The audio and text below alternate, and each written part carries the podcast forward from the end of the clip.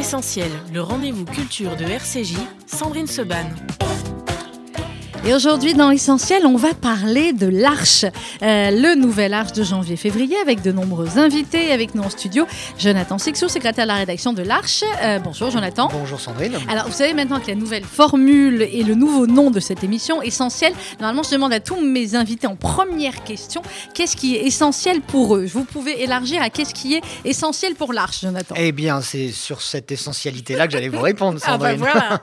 L'essentiel euh, dans l'Arche de ce début d'année est déjà de souhaiter une excellente année à tous euh, nos lecteurs, euh, euh, présents, actuels et, Et futurs. évidemment, et des, des- des- des sujets multiples et des, choses essentielles. C'est aussi ça l'Arche, c'est plein, plusieurs sujets essentiels à aborder dans ce nouveau numéro de cette nouvelle année, avec une nouvelle rubrique euh, en ouverture de, de- de chaque numéro désormais, euh, qui s'intitule Carte sur table, où on laisse la libre pensée à un penseur de, de notre temps, et euh, c'est Philippe Val, l'ancien euh, directeur de euh, France, de Radio France, et ancien directeur de la rédaction de Charlie Hebdo, qui signe cette première tribune Macron sur tous les fronts. Mhm. un long sujet dans lequel Philippe Val eh bien, nous, nous raconte à sa façon comment Emmanuel Macron est réellement à l'offensive concernant la lutte contre le terrorisme euh, principalement. Alors, un papier tout à fait passionnant, effectivement, qui ouvre euh, l'Arche, euh, celui de Philippe Val, et euh, tous les deux mois, en fait, il aura donc une grande personnalité comme ça qui va ouvrir le magazine. Et il y a également après cette grande partie euh, donc consacrée à une actualité euh, politique euh, évidemment, nos grands dossiers et nous commençons l'année avec eh bien l'avenir, oui. l'avenir. Ah bah c'est- le titre de, de ce, de ce grand dossier qui nous permet eh bien, de, de balayer euh, longuement et dans différents, de différentes façons cette vision de l'avenir, qu'elle soit bonne, qu'elle soit, euh, qu'elle qu'elle soit non pas noire, mais qu'elle qu'elle soit une interrogation euh, aussi. Nous avons euh, à ce sujet un très beau euh, papier de François Racheline, Présence Mhm. du futur. La euh, philosophe Danielle Cohen-Lévinas, avec qui on sera en ligne un peu plus tard dans, dans l'émission, nous présente également un plaidoyer pour un art du temps et des volets médicaux, avec le, ou en tout cas psychologiques, avec le, le psychanalyste Serge Fez qui nous livre, lui, sa vision du genre euh, et de la notion de genre, qui, selon lui, peut être bousculée. Euh, Laurent Fabius, l'actuel euh, président euh, du Conseil d'État, nous accorde également une grande interview pour parler du climat, Mhm. puisque Laurent Fabius avait présidé la COP 21 euh, sous le mandat de François Hollande, et également des sujets un peu inattendus, tels que la ville qui euh, est rendue aux animaux. Ce Oui, sont des images des images qui ont ouais. marqué évidemment beaucoup de, beaucoup de monde à travers toute la planète. Et c'est la philosophe Joël Zask qui Mhm. euh, accorde un entretien à Marika Mathieu à, à ce sujet. Et puis euh, également l'avenir, le futur euh, d'Israël avec euh, des euh, sujets de société euh, que euh, aborde pour nous eh bien, Emmanuel Ada. Mhm. est- Alors qu'on va, va retrouver euh, tout de suite. Emmanuel, bonjour. Bonjour les amis et bienvenue pour cette nouvelle émission essentielle. Je dois vous dire que vous faites un job essentiel. L'informer, informer le public, c'est essentiel aujourd'hui. C'est gentil, merci. Je savais qu'avec ce nom d'émission, on allait pouvoir tellement le décliner pendant toute l'année, Euh, clairement. Alors, ce qui est essentiel pour nous, Emmanuel, aussi, c'est euh, Israël, évidemment, et l'avenir d'Israël. Alors, dans cette double page dans l'Arche, vous avez été interrogé, en fin de compte, euh, des spécialistes, différents spécialistes dans plusieurs domaines qui concernent l'avenir d'Israël.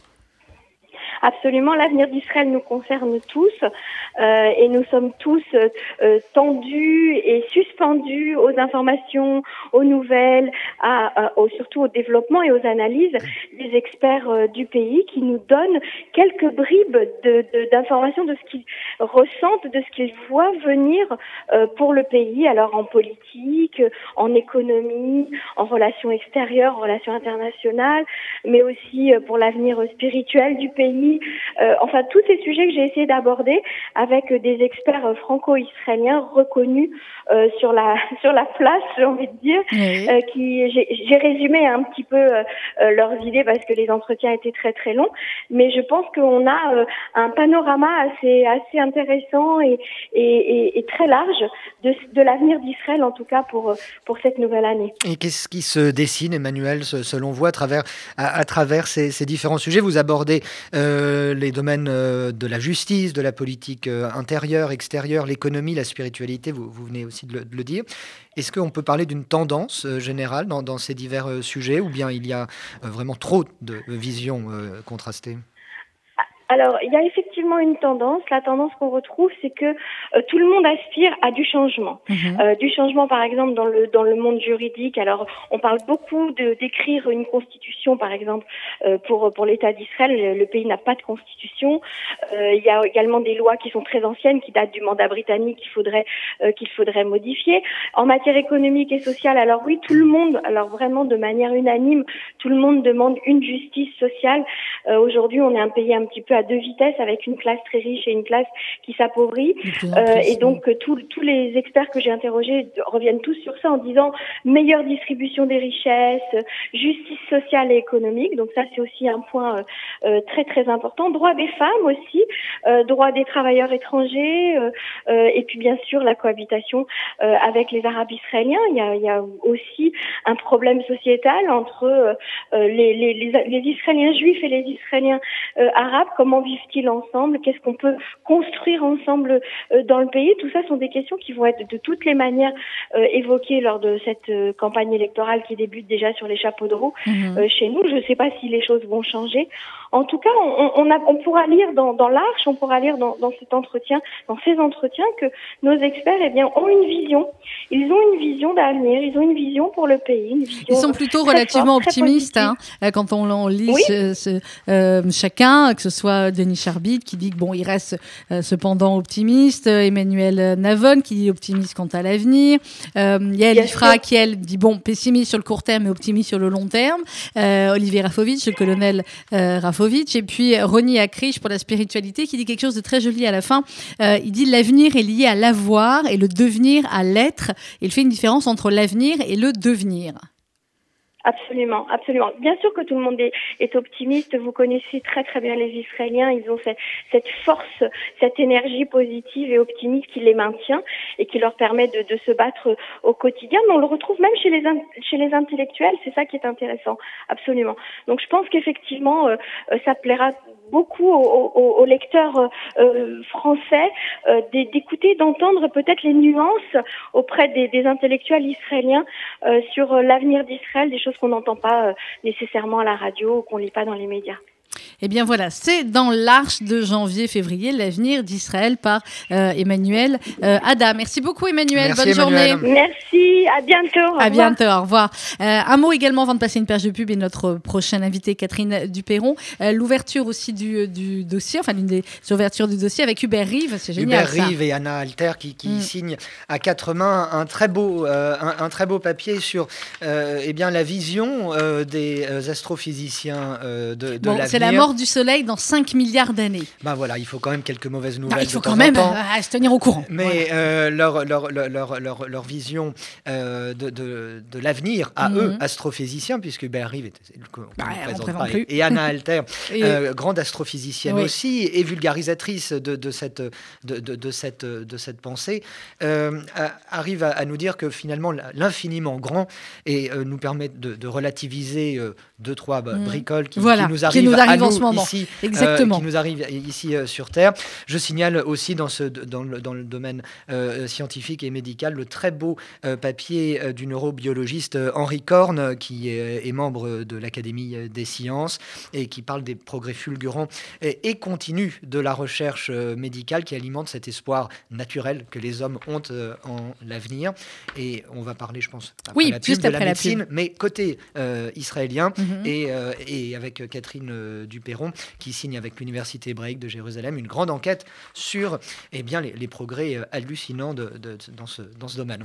On en parle dans un instant dans l'essentiel. On parle de l'Arche, le magazine, janvier, février, ouvrir l'avenir. À tout de suite sur RCJ.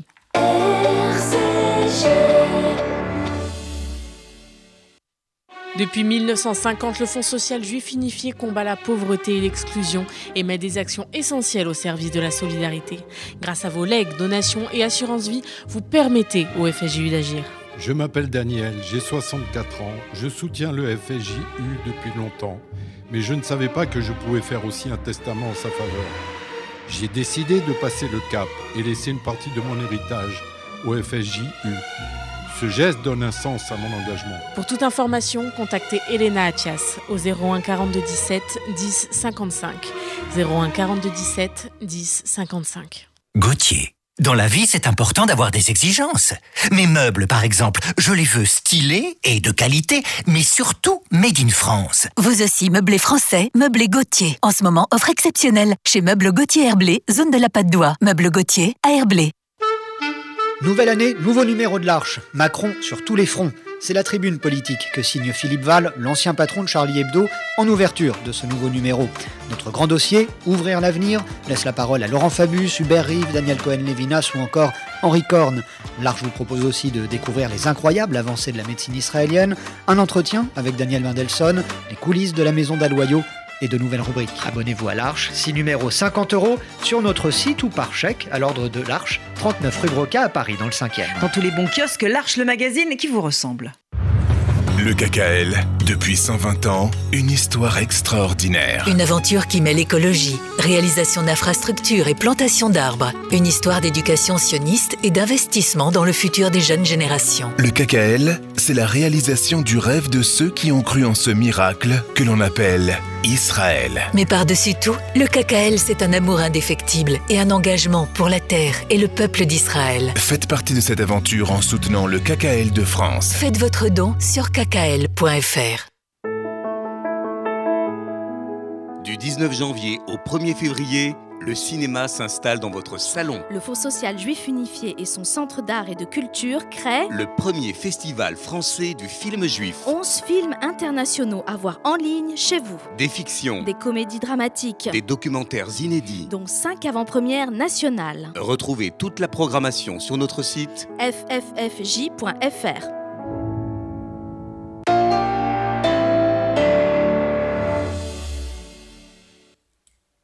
Essentiel, 11h22 minutes euh, sur RCJ. On se retrouve et on parle de l'Arche ce matin avec Jonathan Sixo, le secrétaire de rédaction de l'Arche. Et nous sommes également en compagnie de euh, Catherine Duperron. Bonjour.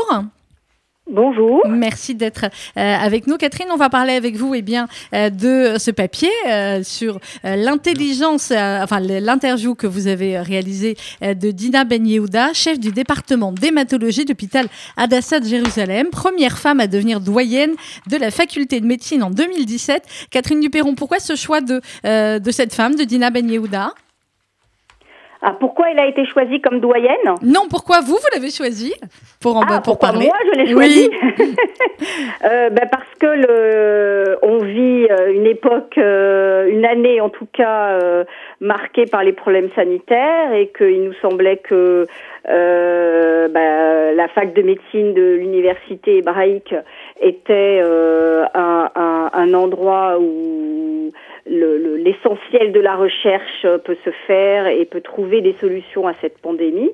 Et que donc à ce titre euh, la doyenne de l'université de médecine euh, était euh, de la fac de médecine pardon était bien placée sachant que en amont de cette pandémie, euh, elle et son équipe ont développé un projet euh, qui qui, euh, qui n'est pas lié à la pandémie, mais qui peut euh, aider à y répondre euh, à moyen terme, si ce n'est cette pandémie-là, tout au mhm. moins les pandémies futures, puisque nombre d'experts disent qu'on n'en est qu'au début de nos malheurs.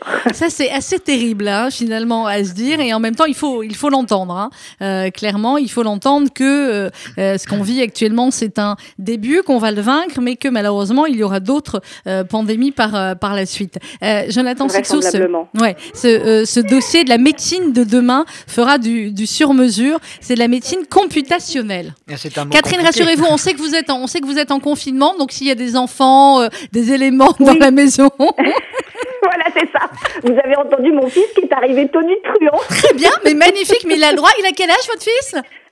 Il a 8 ans et demi et effectivement il est bah, il est confiné donc euh, voilà.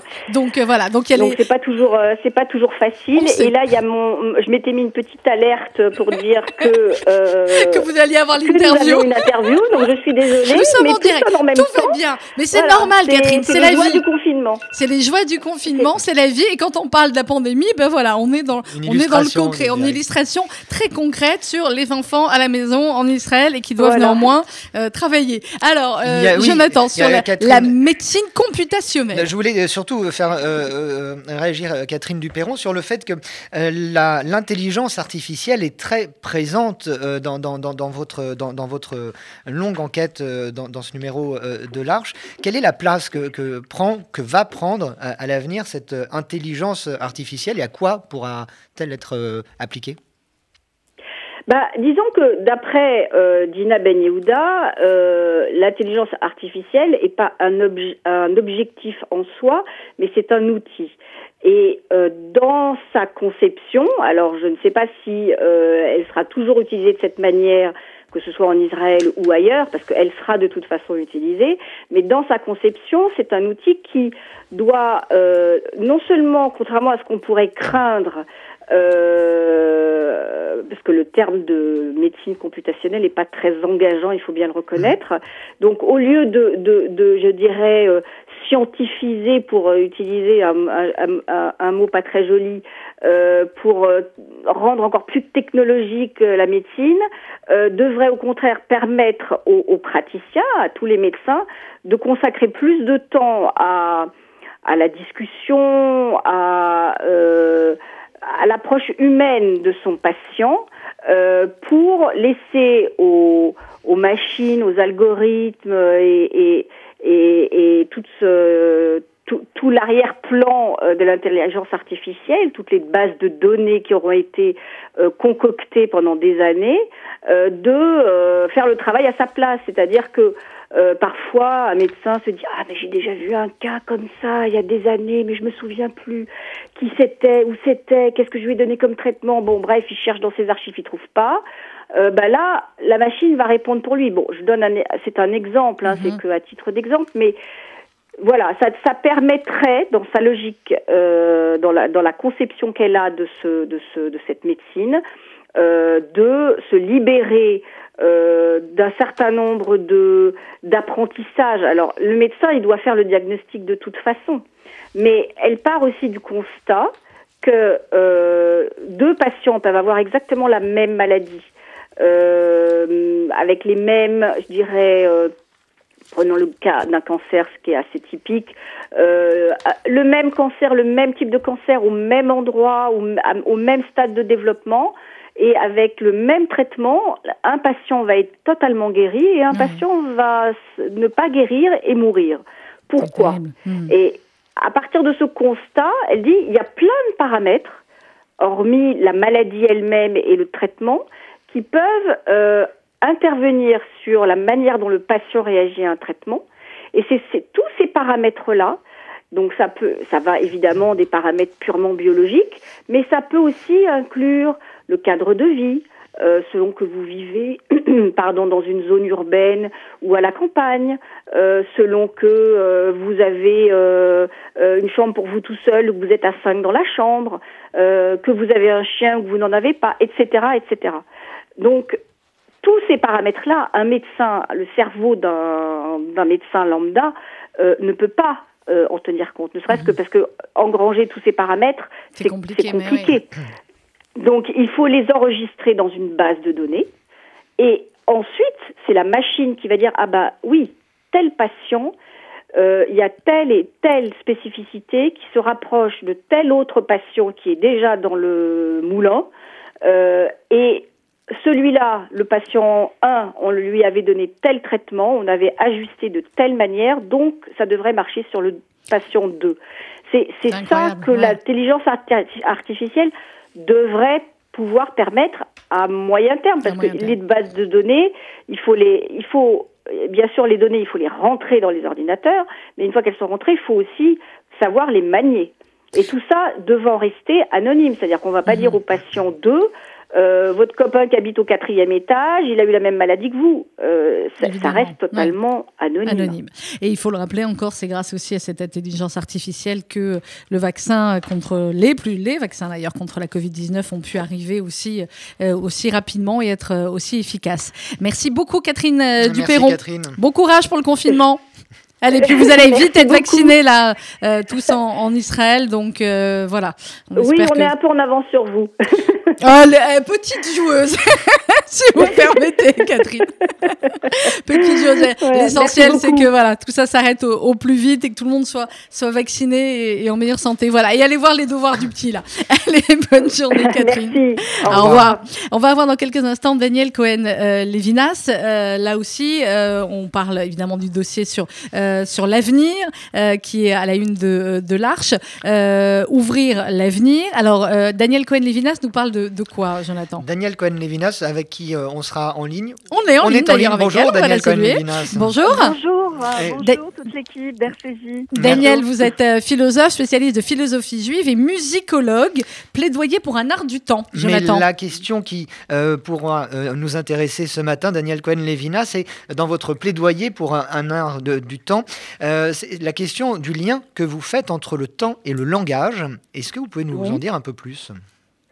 Euh, oui, bien sûr. Alors, c'est vrai que c'est une idée qui, peut paraître euh, tout à fait paradoxale de rattacher la question du temps à la question du, langage, mais la tradition juive n'est pas, comment dirais-je, n'est pas avare de, de, paradoxes. Et il est vrai que je dirais que cela se présente de la façon suivante. En fait, le langage est l'organe du temps, euh, parce que rien dans le judaïsme ne se dit en dehors de la question de, la parole. Euh, le judaïsme met, un point d'honneur à briser euh, le silence de l'être, à briser le, solipsisme. On ne peut pas penser le temps de l'homme, le temps de l'existence, le temps du monde, en dehors de la parole qui dit ce temps. Et euh, si vous voulez, euh, la question du temps implique la présence d'un interlocuteur. Et c'est très patent, c'est pour ça que je, j'évoque la question du, récit de la création.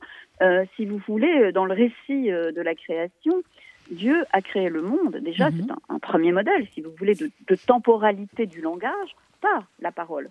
Autrement dit, le monde, si vous voulez, des choses et le monde de l'homme provient de la même source qui est euh, qui n'est pas une entité euh, abstraite, une, essence, une pure essence, comme dans euh, comme dans la cité, comme dans le monde philosophique grec, où si vous voulez le théos, où les êtres humains sont des idées. C'est l'inverse de, du mythe de la caverne, si vous voulez, dans le judaïsme. Le mythe de la caverne, où, au fond, chaque individu est enchaîné mhm. selon une place bien spécifique pour contempler les idées. Lui-même étant une idée. Euh, l'humanité de l'homme est une idée qui rentre dans un système beaucoup plus, beaucoup plus grand. Euh, l'humanité de l'homme dans le judaïsme n'est pas une idée. Et euh, si vous voulez, le, le, modèle de l'interpellation, de l'interpellation dialogale, de l'interpellation biblique, à un moment donné, Dieu va interpeller Adam. Adam, où es-tu? Adam va répondre. Et à partir de là, si vous voulez, le temps de l'homme, le temps de l'homme commence à partir du moment où il prend la parole. Ne bougez plus. voilà, essayez de pas bouger à côté du téléphone, Daniel. Alors j'essaye de, j'essaye de ne pas bouger. Voilà, merci. Excusez-moi. Euh, voilà, ça c'est, ça c'est extrêmement euh, important. Euh, c'est extrêmement important de ne pas séparer l'existence humaine de cette perception, de cette relation au langage qui dit euh, l'existence concrète de l'homme. Ça, c'est extrêmement important. Et qui est en effet euh, euh, tourné vers, vers un avis Daniel, il faut vraiment, vraiment ne plus bouger, s'il vous plaît, sinon on vous entend Mais plus. C'est dommage, c'est passionnant. En voilà. fait, je ne bouge plus. En fait, vous je ne bouge plus. Je suis, euh, je suis totalement immobile. Je suis désolée, des fois, Donc, c'est le- on, par- on- on parle souvent du temps de la création, du temps de la révélation. Qu'est-ce qui fait la révélation juive? Qu'est-ce qui fait que l'on passe de la création de Bereshit, euh, du premier livre euh, du Pentateuque au second livre hein C'est le moment où, en effet, il y a un dévoilement euh, de la transcendance par la question de la parole. On ne voit pas Dieu, on l'entend. Et ça, c'est vraiment quelque chose de tout à fait important. Et, même, je dirais, la scansion dans le récit de la création, premier jour, second jour, troisième jour, etc. Eh bien, les choses se font par la parole de Dieu et à un moment donné par la parole de l'homme qui répond à Dieu. Et Adam va nommer les choses. Il va les nommer. Tant qu'il ne les a pas nommées, elles n'existent pas. Et euh, le temps du monde euh, correspond par rapport à ça à la question du temps du langage. Et parmi euh, les choses créées de, de la création, Daniel Cohen-Lévinas, il y a le coq. Ah, ça, c'est surprenant. Et hein, la symbolique euh, que vous nous euh, présentez dans le judaïsme euh, du coq est passionnante. Ah, ça, c'est une image, euh, en effet, que j'aime beaucoup.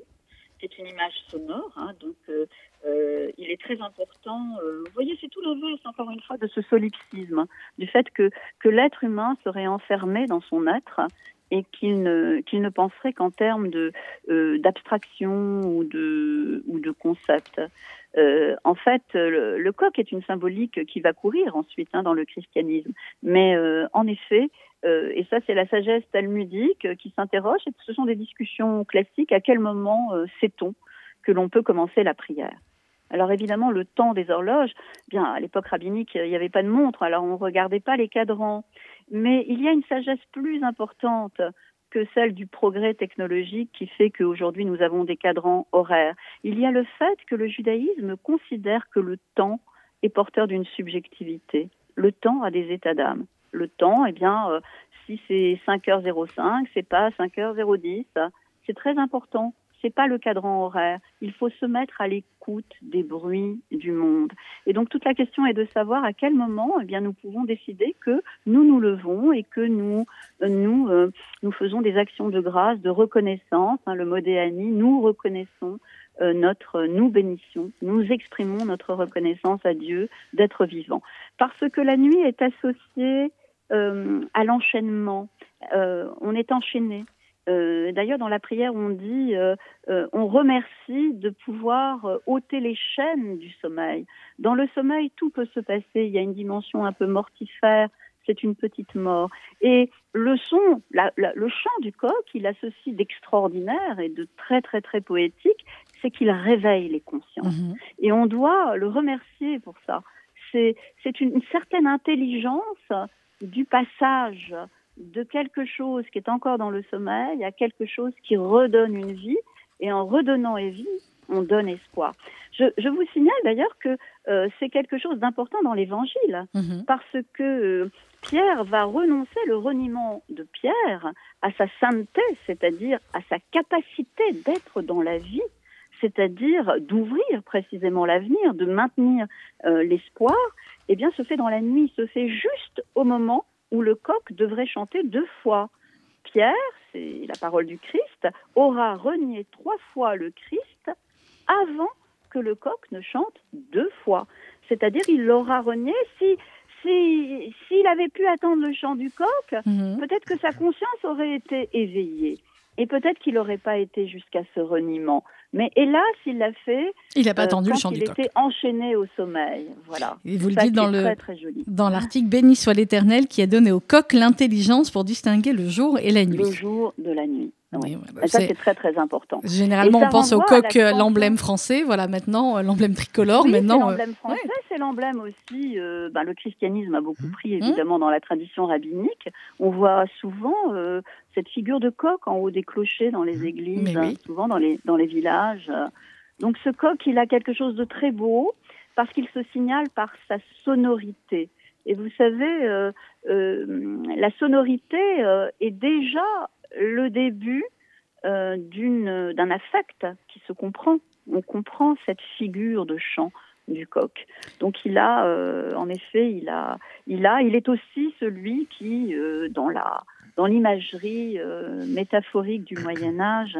Et l'animal qui est capable de chasser les démons, il fait peur, voilà, parce qu'il surgit. Il surgit du fond de quelque chose qui est encore le la nuit et qui n'est pas complètement le jour. Vous savez, par rapport à ça, il y a, un, très beau midrash euh, dans, le traité Sanhédrine. Euh, c'est un, un maître avec ses disciples, et puis euh, ses disciples, alors c'est l'époque du judaïsme hellénistique, donc c'est très, euh, euh, c'est très historicisé. Hein. Mhm. Et les disciples, eh bien, ils étudient aussi, ils aimeraient étudier la, la philosophie grecque, mais ils n'osent pas le faire sans demander l'autorisation à leur maître. Alors ils disent, mais maître, dis-nous, quand est-ce que l'on peut euh, étudier la philosophie grecque? On, on travaille toute la journée, on étudie le Talmud et on aimerait bien quand même de temps en temps nous échapper et étudier la philosophie grecque. Alors le maître, il réfléchit et il leur répond. Alors, mais, hum, vous allez, vous allez observer, observer, vous voyez, l'observation, rentrer en subjectivité. La subjectivité rentre en relation avec les bruits du monde et les bruits du temps en particulier. Alors, vous allez observer à quel moment il ne fait ni jour ni nuit. Eh bien, quand il ne fera ni jour ni nuit, c'est là que vous pourrez étudier la philosophie grecque. C'est magnifique. Merci beaucoup, Daniel Cohen-Lévinas. Merci. Et j'envoie donc euh, nos auditeurs à, à votre article euh, dans l'Arche, dans ce dossier de l'Arche sur Ouvrir l'avenir, l'Arche de janvier-février. Merci, Daniel Cohen-Lévinas. Euh, on parle ce matin dans Essentiel de l'Arche. Et dans quelques instants, nous serons avec Fabrice Epstein. On va parler de Jerry Wexler, le grand rabbin du Airbnb. C'est bien ça RNB. RNB. Mon Dieu, le Airbnb, ça ne va pas C'est du autre tout. chose. C'est autre chose, on est d'accord. Du On parle musique avec, euh, on va avec parler Fabrice Epstein. Exactement. Oui, oui, Pour l'instant, justement, musique, c'est Slimane et Vita sur RCJ. Et après Fabrice Epstein, il y aura du R&B sur RCJ. Ce sera Aretha Franklin juste après Fabrice Einstein. Mais pour l'heure, c'est le dernier Slimane et Vita sur RCJ.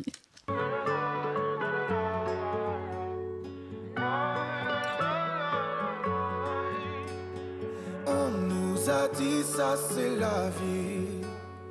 On fait ce qu'on peut, c'est comme ça. Un jour de plus au paradis. Sois gentil, boss, c'était toi.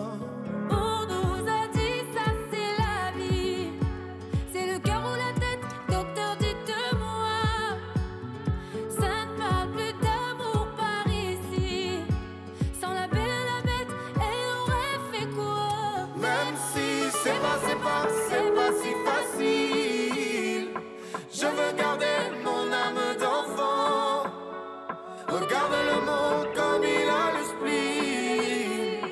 Mais toi tu fais comme si t'avais le temps. Ça ira,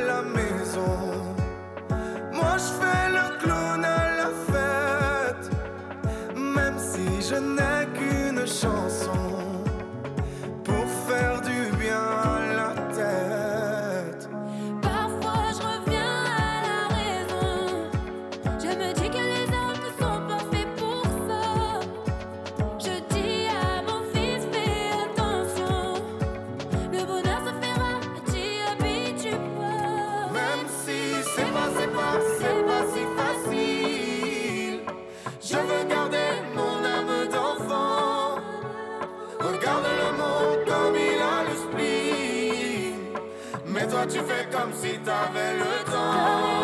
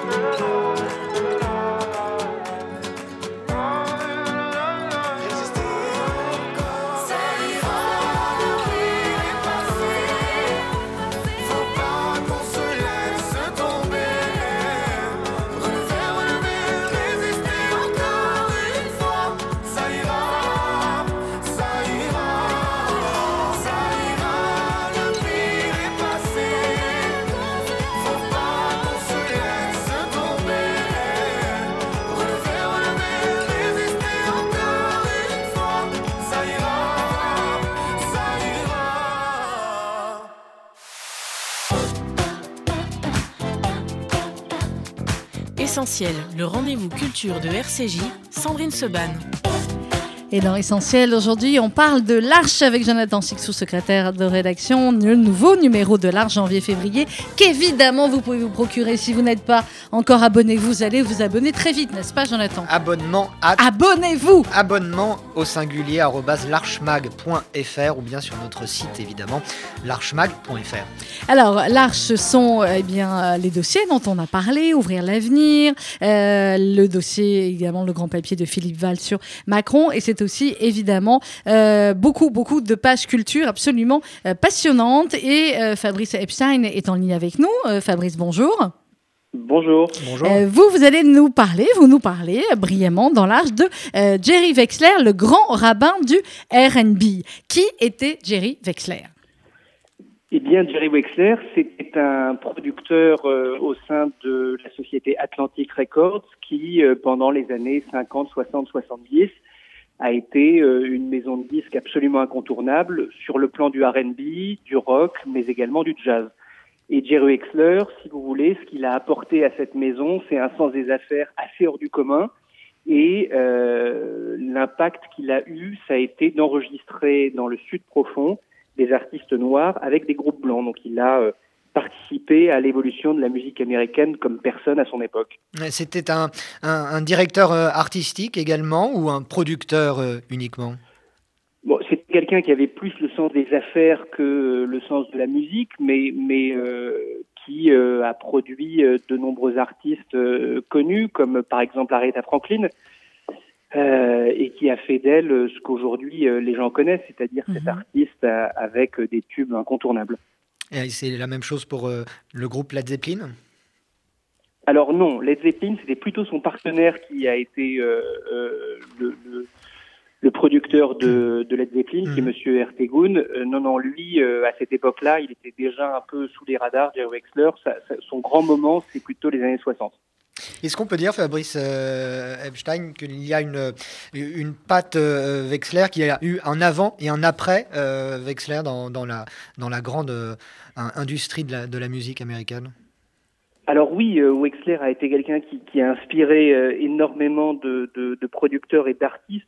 C'est quelqu'un qui était extrêmement proche des artistes, qui les, qui les chaperonnait, qui jouait un peu euh, le rôle de père. Et il était aidé par un ingénieur du son qui s'appelle Tom Dowd, qui avait euh, euh, un son très très particulier et surtout qui est allé trouver ce son dans le sud profond. Donc oui, à mon sens, il y a un avant et un après Wexler. Et, et, et après Wexler, on a eu très très envie, on a redécouvert pour beaucoup d'artistes comme Paul Simon, comme Bob Dylan, euh, ce qu'il était possible d'aller faire et d'aller enregistrer dans le dans le sud profond de ces États-Unis euh, qu'on connaît aujourd'hui, mais mais qui a cette euh, grande particularité d'avoir un son euh, très particulier, le son des marécages, c'est euh, le son euh, du sud profond qui est unique en son genre. Avec, euh, vous le dites dans, dans l'article, Fabrice Epstein, il va enregistrer, produire ou distribuer tube sur tube le fameux When a Man Loves a Woman de Percy Sledge, ensuite Otis Redding, Aretha Franklin qu'on écoutera dans quelques instants. Enfin, c'est c'est un enchaînement pendant plusieurs années de, de tubes et de, et de hits, comme on dit. Oui, exactement. C'est un enchaînement de, de, de tubes, de hits, et c'est, et c'est, euh, j'insiste sur le son parce qu'il disait toujours qu'il fallait euh, plus de basses. Euh, c'est quelqu'un aussi qui euh, pensait et, et avoir la capacité de changer un morceau. Par exemple, il joue une partie de, de, de, de, de batterie sur un morceau, il réussit à changer, il influe sur le rythme. D'ailleurs, il, il disait qu'il n'avait pas de connaissances musicales, mais euh, un nez qui lui permettait euh, de, de, de voir les morceaux différemment. Alors bien sûr, pendant cette période, il a été à l'origine de, de beaucoup de hits. Il a su les distribuer aussi, puisque c'est quelqu'un qui avait euh, ce sens de, de la distribution. Et euh, il a imposé cette partie euh, du monde des États-Unis comme étant incontournable dans la musique, notamment avec euh, un guitariste incroyable qui est Duane Allman.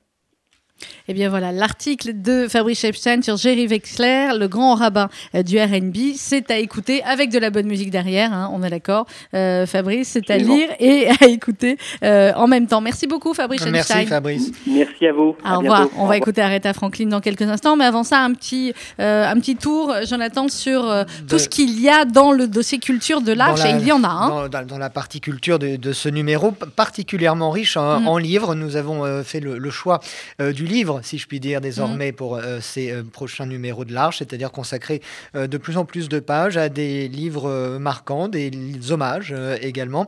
Ainsi, François Gasbir en hommage à Clarisse Lispector, mais vous retrouverez la- dans ce numéro de janvier-février la sélection des manuels de Boisson, ou encore le grand entretien de Josiane Savigno avec Daniel Mendelssohn, un, un très bel, Extraordinaire, très bel ouais. entretien de, de l'écrivain Daniel Mendelssohn, mais vous pouvez aussi euh, découvrir un autre entretien avec Pierre-André Taguieff dans, Mhm. un autre, dans un autre euh, genre et un autre euh, domaine, et vos rubriques euh, habituelles, les séries, le cinéma et la gastronomie. euh, Et Trétiac et Antilogus. et Trétiac et, et, Antilogus, la gastronomie qui nous mène dans les coulisses de la belle maison d'Aloyau Mhm. dans ce numéro, avec des recettes côté salé et côté sucré. Eh bien voilà, Trétriac et Antilogus, je ne résiste pas à vous lire le début. Les goy ont le Nous avons le confinement. Inutile de dire que dans la situation présente, nous avons quelques millénaires d'avance. Ce n'est pas une épidémie qui va nous faire peur quand on a connu les déboulades de vieux russes et les pavés dans les vitrines, etc. etc. C'est du grand Trétiac et Antilogus, comme à chaque fois. Et c'est dans l'Arche. Comment fait-on pour s'abonner, pour avoir cette merveille chez soi Très Jonathan simple, euh, Sandrine. Il suffit euh, pour euh, un abonnement d'un an qui ne coûte que 50 euros 50 d'envoyer un chèque à l'ordre de l'Arche au 39 rue Broca, 75 005 Paris, un chèque de 50 euros euh, pour un an d'abonnement, et euh, nous le- l'envoyer donc au 39 rue Broca dans le 5e, ou bien sur le site larchemag.fr, ou encore sur abonnement au singulier arrobase larchemag.fr. Euh, les bons kiosques parisiens et euh, dans, nos belles régions sont également alimentés, bien sûr. Voilà, mais vous abonner, c'est encore plus simple. Comme ça, vous l'avez même euh, directement dans votre boîte aux lettres tous les deux mois. Merci beaucoup, Jonathan Merci, Sixou. Sandrine.